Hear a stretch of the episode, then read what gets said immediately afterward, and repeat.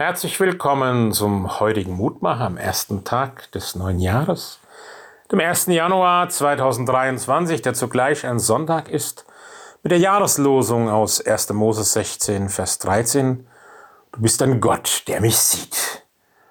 Das sagt Hagar auf der Flucht mit ihrem Sohn Ismael in der Wüste, wo sie hinfliehen muss, weil sie nirgendwo bleiben kann, nirgendwo dazugehört, vertrieben, und dennoch die Erfahrung macht, dass Gott sie sieht und wahrnimmt, einen Plan und Weg mit ihr hat. Manchmal kennt man ja das Reden von einem bösen Blick oder wenn Blicke töten könnten oder wenn Blicke sich abwenden.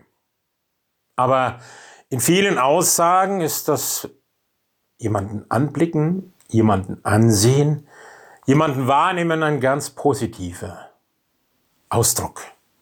Nichts offenbart die Liebe besser als das Blick.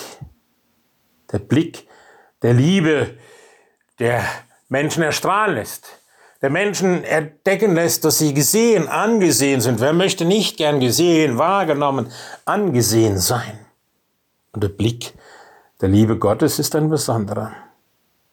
Es ist nicht nur allein wohltuend, dass er uns sieht, dass wir wahrgenommen sind, sondern es ist ein Blick, der etwas verändert, der etwas in Bewegung bringt.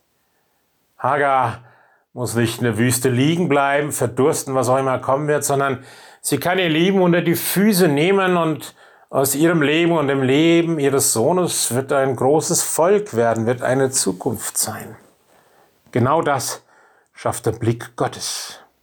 Sich dem Blick Gottes aussetzen.